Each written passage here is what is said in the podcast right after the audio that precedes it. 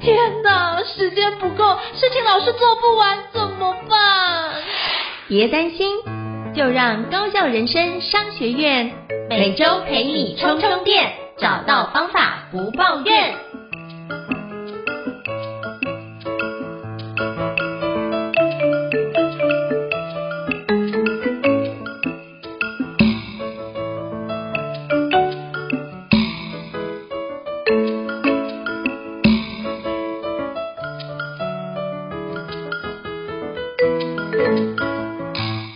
大家好，欢迎大家来到高校人生商学院的新书访谈。今天我们非常荣幸能够邀请到，就是澳洲花精国际培训讲师，也是培训导师哦，就是黎英红老师来，是不是可以邀请英红老师跟我们分享一下最近的一本新书，叫《花药心流》，可不可以请小红老师可以跟我们介绍一下呢？好，那我先自我介绍，我是小红，呃，我是情绪花园的创办人。那我是二零一四年的时候创办这个园地。我原本呢是理工背景，我大学念理工，然后研究所念广播电视。那后来我就是在联合报的这个文学写作营，到全省的学校去教课，所以我认识了很多的不同领域的老师。那其中有几位对我的感动是很大的，所以我慢慢就呃去朝向这个身心整合疗愈的路径来呃持续的精进进修。其实我在研究所的时候就已经修过正大的教育所博士班的一些学分，因为我对心理对教育都一直很有兴趣。那后来呢，我在二零一四年就整合我从研究所到呃二零一四年过程当中的，包括神经生理学或者是萨提尔模式。呃，或者是花精疗愈的这些身体跟心灵整合的路径。然后创办了情绪花园，所以情绪花园到现在八年的时间，我们已经开过一千多场的课程，然后也有三千多位的海内外学员持续的在跟进。那我们也希望透过这样的一个教育系统，可以让所有的人可以永续的进修，然后去从我们的身体来疗愈我们的心灵。所以这个《花药心流》这本书，基本上整合了就是这一路以来，我觉得对大家来说可以比较入门的。的一些案例，然后我用一些很具体的方法跟步骤，让大家知道，就是我们在疗愈的过程当中，其实很重要的是透过身体记忆的。重塑来帮助我们去啊、呃，真正的从潜意识到表意识，可以身心内外合一的去改变我们的这个自我看待的方式，还有我们所有应对外界人事物的这个方式。哇，听起来非常非常的棒！因为我知道小王老师的背景，从台大到政大，然后就是后来知道，哇，你原来文章写的这么好。因为我阅读你的书的时候，发现哇塞，真的写的非常非常的细腻哦，而且就是。有案例，也有心情，然后身心灵都照顾到，我觉得这真的不容易。因为我知道那时候你闭关写了蛮久，是不是去？去闭关了一阵子，然后 那阵子就觉得哇，要如何把自己做？因为我觉得要写出那样的文字是不容易的，因为要把自己的内在的状态跟自己的部分整合好，你才有办法去产出那么有生命力的文字哦。那我想请教小黄老师，因为我在里面看到很多你都是提到跟个案有关的互动，那对，可不可以跟你分，请你分享一下，就是你这边提到就是用疗愈师的一个概念，就是疗愈师要怎么样协助个案来疗愈呢？可不可以请你分享一下这一段？好，呃，我觉得刚刚那个胤丞讲的让我想起好多之前写不出来的往事，因为写个案的故事当然很重要，就是保护个案，对，所以我会去确认啊、呃，我写完都会跟个案确认，确认他们觉得，因为我都会糅合很多位个案的故事来呈现其中的一些面相，而不是他的实际上面呃的这个情节跟细节哈。所以我觉得疗愈对我来说有有一个重点，就是它比较不是像古典的治疗。那像古典的治疗的话，因为像应神的背景也是心理的那个专业，所以你会了解古典的治疗会有一个治疗师跟个案之间的这个上下的这个权力关系，他必须要对个案做更多的这个就是给予，或者是说他做这些治疗的手段，他需要有很多的。界限。那当然不是说疗愈没有界限，而是说疗愈它比较是一个人本的，甚至我们可以说它是比较后现代，它是两个人之间是平等的关系。所以，我们透过像这样的一份呃，就是一个全然跟你同在的伙伴的平等支持的这个关系，然后去补充我们在生命经验当中可能比较少有过这样被支持、被全然的聆听跟看见的经验。但是也并不止于呃单纯的陪伴而已，因为每个疗愈师的工作都是去探索自己，就是更深的去疗愈自己。也就是说，我们把每一个个案都当成是我们自己这样的去平等的看待，然后很中性、很诚实的去反映出呃，就是当前哈。我们从他身上可以去支持他的部分，例如说，其实我们的疗愈是不太讲话的，就是因为言语都会有好多的这个神经回路的启动，它会跟我们过去的经验，还有我们对过去经验的这些看法啊，都会有很多这个障壁，所以我们会直接从身体。就是我们会运用卢建椎的这个 CST 的疗法，它是小于五公克的，非常轻柔，所以很多的个案，甚至我们都会让学员去在家人身上练习，都会觉得，哎，怎么不痛不痒，却可以让人如此的 深入放松？对，那包含了。嗯啊，包含了我是台大土木系嘛，所以我讲这个不是呃特别要讲什么，只是说我以前是非常怀疑主义的。我对于花精一开始我会觉得根本是胡乱的，因为我不会去相信一个所谓纯能量的商品。可是当时也是有人帮我用花精搭配颅荐椎的方式，去让我的身体达到很深层的宁静跟放松，让我才触及到哦，原来在我这个头脑的。呃，底层哈，在我的这些概念的背后，我真实的感受，那个是从小到大累积在我的神经回路，在我的身体里面，在我的细胞里面，所以我没有办法，就是啊、从头脑去解除这些过往的记录。但是当我的身体，当花精去震荡我的气脉，让我全身的气流开始流通的时候，我才会发现，哎，原来我的心里面。好，对于很多现在遇到的人事物，依然是很容易跑出那些过往就没有真正被化解的情感。那所以我们在做花精疗愈的时候，基本上就是去让个案可以透过身体真实的感受到、观察到，哎，身体的改变，然后慢慢的他注意力可以从外界收摄回来，去注意到身体持续的在发送讯号。例如说伤心难过的时候，哎，我会发现我的呼吸变得比较浅，然后我的胸口可能闷闷的。那当我感觉到呃很孤单，好像不被了解、不被支持的时候，我会发现，哎，我的腰椎有点紧绷，好，有点酸酸的。可是大部分的人是不会这样去观察身体的，我们的注意力都会放在外界发生了什么，我怎么应对，我怎么解决。可是我们却忽略，其实这些感受它不是理性的，它是身体一直以来的记录。所以当我学会去照顾这些啊身体跑出自动化的记录的时候，我们会感觉到好像身体里面住了好多个小孩，住了好多个过去没有被陪伴到的我们。可是呢，我现在好依然我的头脑依然可以很强大，就是一个大人带着身体里的小孩，那我们就会跟自己。的关系是很亲近，很甚至可以说是很亲密的，所以我们在应对外界的时候，很多时候就不会啊，就是跑出这个头脑知道但身体做不到的困扰了。听起来是一个就是透过花精的方式，让我们重新感受到我们身体上面的一个状态，然后进而回归到我们自己的部分。就是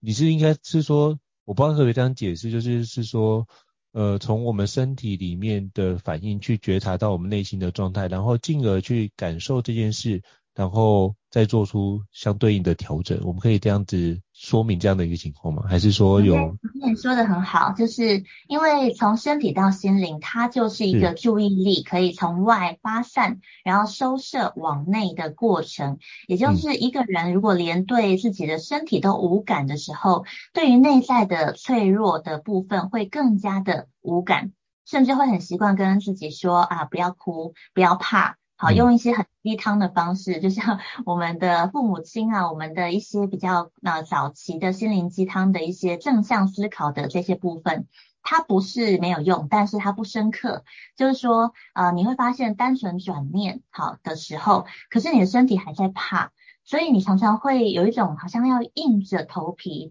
这个都很生动啊，硬着头皮，嗯、然后呢，好像要挺直挺直腰杆，好，然后不能低头。你看这些都是跟身体有关的，所以久而久之，哈、嗯，当一个人常常必须要挺直腰杆，他的腰会特别的紧绷。那当他不他呃都要硬着头皮的时候，代表他的身体这些讯号、这些害怕也从来没有被陪伴过。所以我们是运用观察的。观察力的锻炼，让大家开始先从观察身体到观察内在细微的变化。那被那如果这个基本功做完了，譬如说他每天可以持之以恒的去观察、去照顾，那花精只是一个加速的工具，就是让身体的气脉更加的畅通。所以当我观察到原来哦，我在愤怒的背后，我还有委屈、孤单，甚至我有害怕，那我要怎么处理呢？其实就是全然的融入身体的这一个感受，这个害怕的感受。可是这个过程中有一个误区，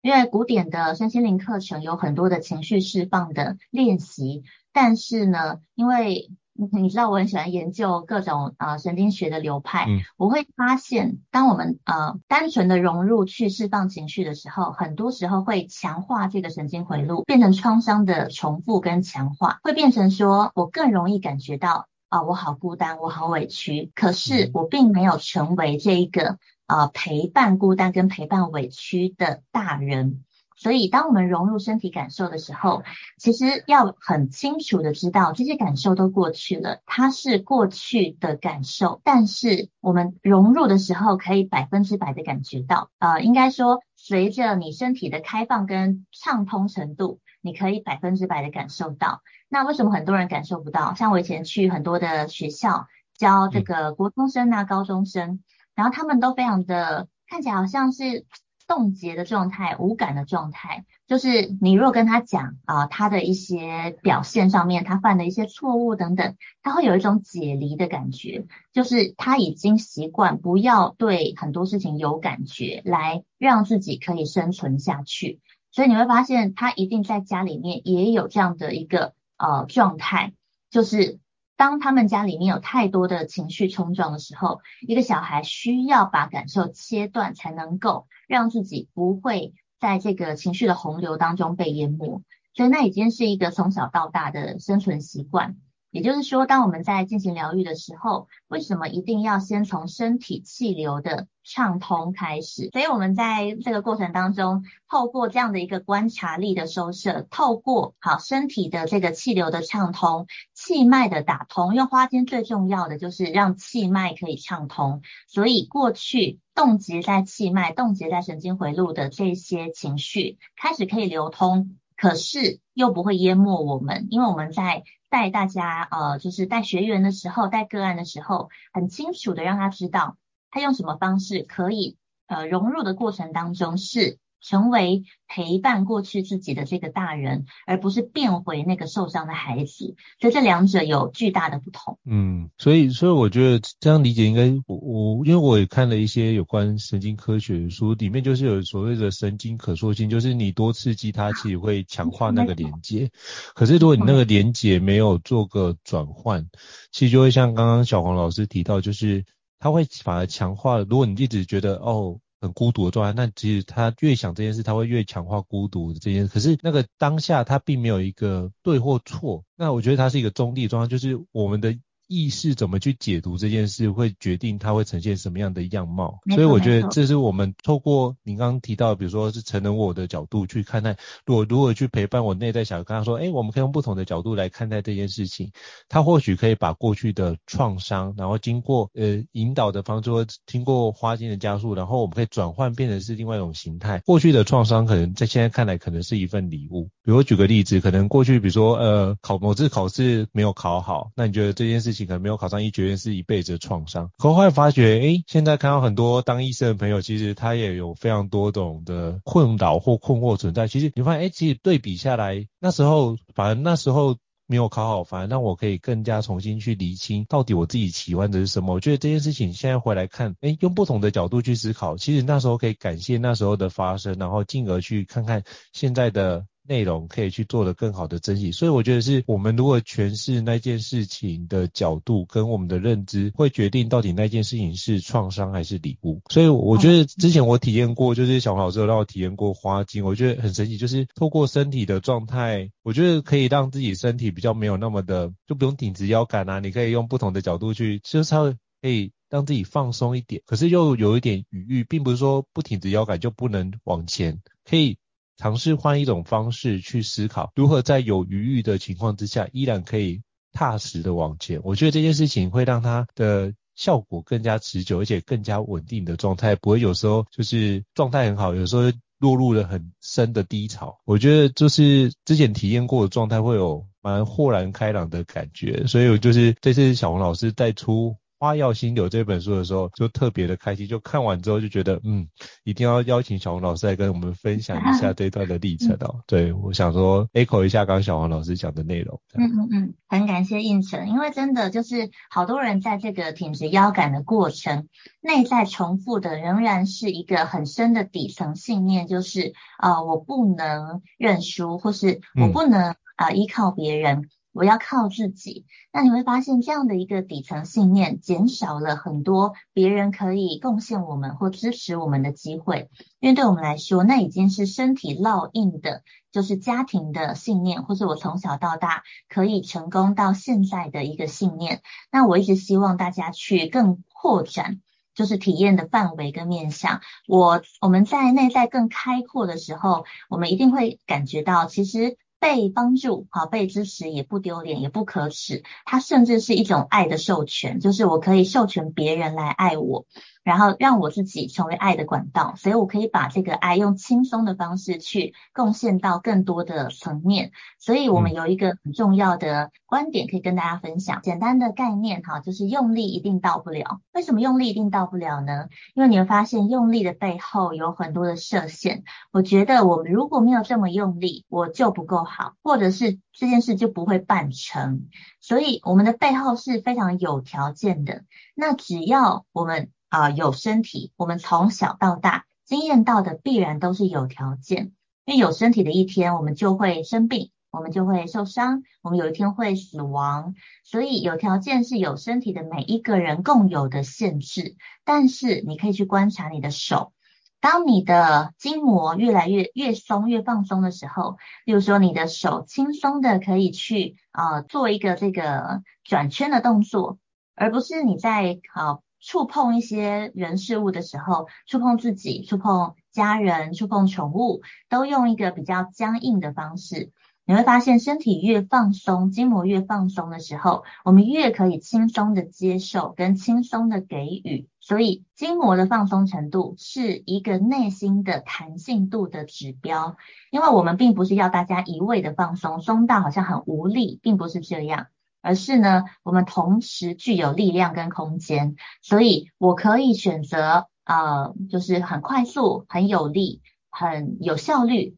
我也可以选择不作为、等待，然后观看。所以很多时候我们在跟人待人接物的时候，我们会多了很多的选项。所以我常会觉得，我们在疗愈的时候，观看我们的信念，从身体去转换信念，是扩充我们的版本。扩充我们的功能，而不是一定要从一个极端啊往另外一个极端去靠拢。那不晓得这样的分享，变成这样子听的感觉，大家可以理解吗？嗯，我觉得就是应该是说，呃，不要只是说我们只是用一种方式去应对，我们可以去让自己有一些弹性，因为毕竟生命本来就是一个动态的过程。那我之前在三管书里面看到一句话，蛮有蛮有画面的。他是这样说：如果你手上拿的是一只铁锤，那你看到每一个问题都会像一根钉子一样，因为你都会只会用铁锤把那个问题敲下去。可是不同的问题可能要用不同的方式来做应对的区块，会有不一样的可能性。所以我觉得保持一个弹性，而且或许会有第三个选择。所以我觉得包含这个区块可以联动到那个斯蒂芬·科维先生所提到的第三选择，就是你有你的选择，我有我的选择。那我们两个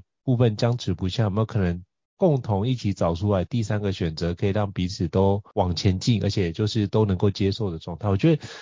当你有这样的一个弹性存在的时候，你就不会是一个零和游戏，而是这件事情会是我们可以思考怎么样让彼此更好。所以会从竞争的态势，那就会变成一个非常紧绷的状态，转换变成我们如何去合作，合作就会变成是很像是跳舞一样的状态，就是我们如何去搭配，可能。你前进，那我后退，或者是我前进你后退的一个情况，如果让彼此的一个环节都能够有效去推进，重点是去把这件事情持续的往下做下去，并且就很像无限无限赛局的状态，就是只要在这个场域持续玩下去，基本上每个人都是赢家的一个情况。所以我觉得就是每个人都是自己人生的很重要的一个概念，就是我们不要去纠结。那件事情，当然有信念了，但是这个信念可以保持一些弹性，让这个部分可以拓展得更好。我觉得非常感谢小红老师刚刚的提到那一个点，我觉得是一个非常非常好的提醒。因为我觉得现在很多人都会想说，嗯、那我就会硬着头皮把它冲下去。可是，没错没错，这个东西就会变成是你久了也会有种疲倦感，因为那个东西并不是你原来的样貌，而是你。武装起来的状态，可是那武装久了，你会觉得，哎、欸，你会变成固化那个状态。当那个状态不见了，你会忽然找不回来你自己原来的自己长什么样子。那我觉得那个就经常遇到这样子的一个伙伴，比如说他忽然某个任务目标完成了，他就不知道说接下来他应该玩什么样的，做什么样的事情，或是玩什么样的运动，或者是这种忽然觉得这件事情好像忽然空掉了，他该有的也都有了。所以我觉得这件事情好像是蛮常见，就是在现代人的身上会遇到这种情况。那遇到这种情况的时候，小红老师会给这样的什么样的一个建议呢？或是什么样的一个回馈？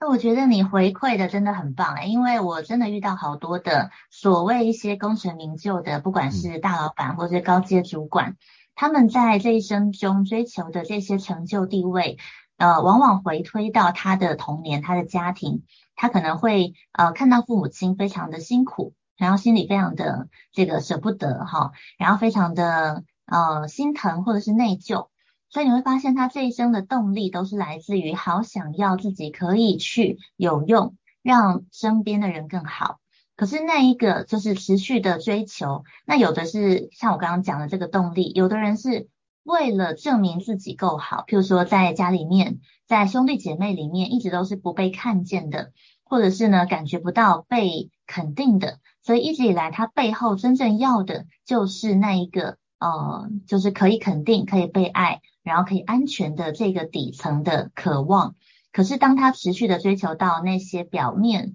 设下的目标，内在依然没有办法去感受到这一份渴望的满足，所以那个那个目标就会变成越设越大，但永远都在呃一个匮乏当中的持续追寻。所以你刚刚讲的时候，我也想起，就是有一个书，呃，是《爱的业力法则》，它是当和尚遇到钻石的，不知道第续集到第四本之类的吧，一个很续的续集。但是呢，它就是提到，当我们可以把种子种在我们的这个客户、好厂商、还有伙伴跟竞争者这四个层面的时候，我们反而会扩大我们的这个范围。也就是说，当我们真的感觉到我们所做的事情的这个意义已经超越了原本我们这些求生存，以及呢内在一直感觉到好像不够好，需要被爱的这个动力的时候，我们才有办法去发现，其实我们已经可以跨越这些生存的限制。就是当我的身体真的可以。透过好，我们持续不断的关照，譬如说很多人像那个贾伯斯啊，或或者是一些国外的大企业，他们开始做这个冥想静心的一个空间，让员工去打坐，去跟自己内在的感受连接。那反而他在很多的事情的表现上面，你会发现他已经不再是用他的这个脑干系统，就是他不是在求生存的状态，他不是在填补呃过去没有被满足的这些渴望的状态。而是他跟自己的身体和好，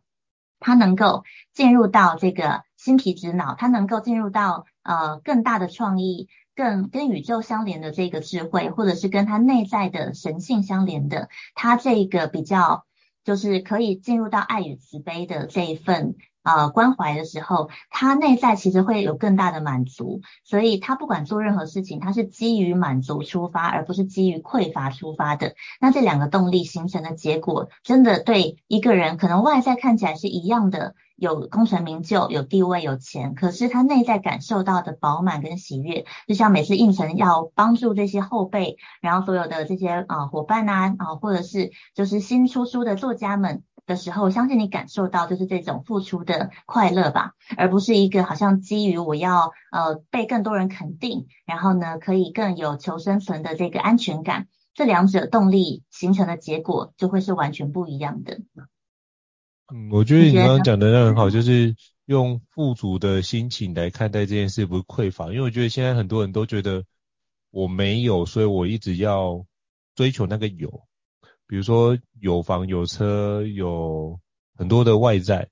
可是后来发觉，诶，我之前看过一段文章说，其实无才是很很重要的一件事，因为比如说没有病痛，那没有没有忧郁的情况，或是这个区块很多的没有是非啊，其实。我们反反过来，另外一角度想，其实没有也是一种礼物，所以我们应该从不同的方式，我们可以从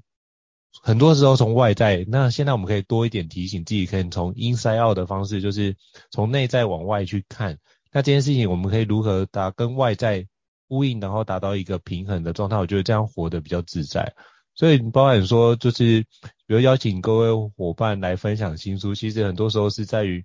呃，我觉得。好书应该被看见，我觉得这是很重要的一个信念，就是就是这些事情做的花那么多时间，而且非常用心的完成这件事情，那很多时候是很多人都很努力，那我发觉，可是机运就是很特别，就是努力不代表你一定会有机运，可是如果你很努力，这件事情会有时候会有贵人，比如说刚开始我出来的时候也是遇到贵人，就是很感谢很多贵人的帮忙，那就是他的。无心插柳，我就发现，哎，这件事情就开启我非常多的可能性。所以我，我我只是想起了以前有看过一部的电影，就是让爱传出去，叫 Pay Forward，就一个小男生他写了一个暑假作业，嗯、那他就说，如果每个人都可以帮助三个人的话，那是不是就可以让这个世界传下去，就会变得更美好呢？所以我就一直记得那部影片。所以我觉得，哎，那有些时候我可以得到很多人的协助。那我就非常感谢，那我就想说，如果把这份的感谢能不能传递下去，那让别人也可以得到这一份很支持的力量，我觉得这件事情才是做很多环节的部分哦。所以如果大家都可以往这个地方去，就会变成是，诶，我们不只是把自己顾好，也可以把周遭身边的好朋友们都可以照顾好。我觉得基本上，如果自己跟周遭的伙伴都能够过得很不错。那这也不是就是一个很好的一个状态嘛？我就觉得，那自己好，伙伴好，那这个东西都可以一起往前，那都是一个一个非常正向稳定的状态，而且都是一个往前进的一个学习的模式。那彼此可以交流，然后让这件事情原来哦，我们可以透过别人的角度去看待，原来可以这样写。比如说像这次我就从小红老师的新书。花药心流里面看到哦，原来可以用个案写的这么的活灵活现，然后可以把很多的一个案例浓缩，并且这个案例并不是为了要揭揭露那个个案的伤疤，而是我们如何透过个案的疗愈的过程，也同时透过那个个案疗愈我们自己的状态。我觉得就是这件事的力量，有让我自己从心里面油然而生，去从看阅读这本书里面去得到那份。从心里面滋养出来的力量，我觉得那个是很棒的一个心流的过程哦。所以我觉得刚刚小黄老师提到的那个状态，我觉得是一个非常特殊的一个情境。如果大家想要体验一下的话，真的非常诚挚邀请大家可以好好阅读，就是小黄老师的新书《花药心流》的这本，你应该会有很多的想法。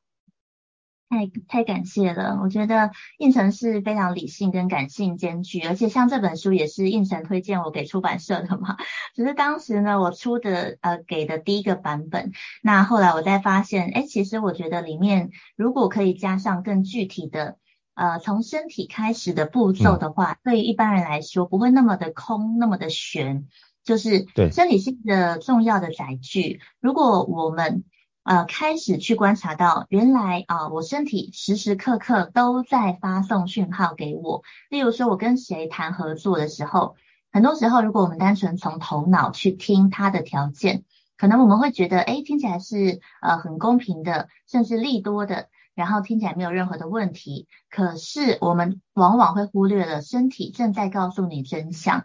当一个人他内外在不一致的时候，那个非语言的线索、非语言的讯息，会让你的身体同步感知到它的紧绷。可是因为太多人就是并没有跟身体有一个 WiFi，所以我们反而会很容易被大脑的呃一些。所谓的理性，但实际上呢，只是一个表面的数据或表面的形式，我们会被蒙蔽。所以我觉得，不管是谈恋爱啊、建立关系，或者是呢，我们在跟任何的，在我们呃，在这个物质世界，我们想要创造任何的计划，身体是一个很大的记忆库，它记忆了所有从以前到现在所有的没有化解的情绪、所有的事件。所以你会发现，很多时候。我们对于固定特质和类型的人事物会有一个概念，我们认为这样的人就不可靠，或者是那样的状况好就要避免。所以，当我们过多的这些经验法则烙印在我们的下意识啊，烙印在我们的潜意识，我们身体自动化的会去抗拒或排除特定的人事物的时候，我们的这个。啊，体验的范围、创造的空间都会被限缩，所以我都会很希望大家有一个具体的方法，可以开始去练习跟身体 WiFi。所以这个就是为什么我后来会使用这个身体跟心灵同步的方式，而不是单纯的心灵。否则的话，台湾其实是一个啊、心灵产业很发达，甚至大家常听到邪教，就是 有四五百种哈，各种什么打坐啊、通灵啊，各种的方法。好像可以超脱现世的苦难，但实际上我会希望疗愈是可以验证的、可以落实的、可以持续的。那这样我们可以从身体去验证，从关系、从金钱去验证，我们到底是不是真的进入新的不同的阶段、不同的能量状态？我们到底啊、有没有就是从我的身体、从我的关系、从我的金钱去验证我已经不一样了？所以像我从小就是在眷村家庭长大。所以我跟家人的呃行事风格啊、性格等等都有很大的落差。那但是到现在我已经三十九岁了，我跟我的家人非常的亲密，然后我跟我身边的人几乎都能够有这个很深刻的交流。对我来说，这是非常幸福跟过去的我想象不到的，因为我过去我长期都处在非常的低落，然后非常的孤单，非常疏离，没有办法跟呃身边的人靠近的那种感受，所以好像你会花很多时间去在关系上面付出，可是呢，真正的到底是不是可以感觉到很深刻的连结，完全取决于我们跟自己的关系是不是真的和解了。所以这是为什么我在这本书里面会给予比较多的呃具体方法步骤，就是希望大家可以真正的去落实的这个原因。好，所以我觉得这本是就是除了看完会有心灵上的感受之外，我觉得也有一些具体操作步骤可以让你去实践出来，包含怎么样去呼吸啊，这也是里面有提到的非常重要的一个环节。那我想要请教就是小红老师哦，那这个区块啊，就是那你写的这本书，其实这本书其实蛮厚的哦，那你可以跟读者们分享一下，我们该怎么样运用这本书来帮助我们自己，就是。在这么多的内容里面，那你觉得我们可以怎么样去运用这本书？可不可以跟我们简单介绍一下这本书怎么运用？然后遇到什么样的情况可以先看哪些环节的部分呢？我觉得这样可以让大家更了解这本书的一个脉络。好，这本书其实是呃，它有分三个大的部分哈，就是第一个它讲的是印记。那印记它在讲的是为什么要从身体去疗愈？那绕过身体，其实你很难真正的身心合一的，就是你头脑也知道很多的道理，但是你会发现在关系当中，我们依然会重复过去的一些模式，甚至呢，我们把这个模式倒转过来，有的人本来很受害，后来变得呢好像很强、很直接，然后呢可以。好像界限很好，很容易拒绝别人，可是你会发现他的关系依然是偏向疏离的。所以，呃，第一个部分在讲的是从身体的方法，那第一个是去观察身体的物理变化，也就是呢，哈，我像我跟个案接触的时候，我们都会先用手去带领他感觉他的身体两侧的轻重、两侧的厚薄、两侧的大小，用眼睛就可以观察。那花精因为它的速度很快，敷上去轻重松紧、大小、光泽、线条都会不一样，所以这是一个加速的工具，也就是。当我们可以观察到身体的变化，我们持之以恒的输入这一个关注，因为注意力是能量的颗粒，所以当我们更多的去关注身体的物理变化，那就算你手边没有花精，或是不像我是固定早晚都会保养五分钟，就是用这个花精花霜的特调去让自己哈随时可以切换到内在的这个平稳跟放松的状态。都可以运用观察注意力的收摄，来先达到跟身体的连结。好，那这个是第一步。那第二步呢，就开始有七个钥匙，就是去看到说，原来我们在关系当中有很多的既有模式。那每一个模式，我有举案例，也有举步骤，然后也有举练习，让大家在这个练习当中可以先尝试去运用这些练习，包括了骨盆的冥想。或者是呢，这个身体的扫描，或者是呢，用一个抱抱枕的方式，把这个受伤的情绪当成是一个孩子。因为当没有这个抱枕的时候，我们很容易掉入这样的一个情绪，而没有办法把它视为啊一个好像客体去照顾它。那所以我们在运用一些很简单的技巧背后，是有一些逻辑跟科学原理在背后。所以像这样的一个具体的练习，都是很容易操作的。那第三步呢，在讲的就是花精。那花精是我这十三年来研究的一个能量工具，因为我是很有怀疑主、怀疑精神的人，所以我会去研究各种不同的理论流派，然后各种不同的工具方法。所以最后锚定在花精，是因为从身体的验证最快，并且我很呃确定的是心法是大于工具的。那花精疗愈的心法其实就是持续的观察自己，从身体。到情绪，到心念，但是如果前两步没有扎实的做的话，很多人他可能非常的会分析这个心念的部分，但是你会发现他没有办法落实到他的行为层面、关系层面，还有身体层面，所以我们也会具体的让大家有一个步骤跟阶梯去观察，如何观察，如何照顾，如何陪伴，那在这个书里面哈都有带到。所以大家如果还有更多的好奇的话，也可以订阅呃情绪花园的这个官方网站，因为接下来我会录更多的音频，还有这个电子的信，哈，就是如果订阅的话，后面我们写完就会开始把这些信发出去，让大家有一个十四天的或者是二十一天的，好，有一个线上的这个免费的服务跟陪伴。不过呢，就是可能要再过一段时间，我现在手边还有其他的一些案子正在进行，但是接下来我们会推出更多的这些线上的服务，让大家在陪伴自己的时候有一个线上的支持。好，非常感谢小红老师对我们就是这本书的一个精辟的说明哦，然后我觉得这里面结构非常的清楚，所以经过小红老师的说明之后，我也更加知道这本书可以怎么阅读哦。那可不可以邀请小红老师可以跟我们分享一下，就是。这本书啊，我们是在商周出版，在今年的九月三号，也就是我们这本书其实热腾腾哦，刚出版大概十天左右，或者是接近就两个礼拜。那这个区块，你可不可以跟我分享一下？就是好像有一些活动，对不对？是不是有一些新书分享的讲座可以跟我们分享一下吗？太感谢你了，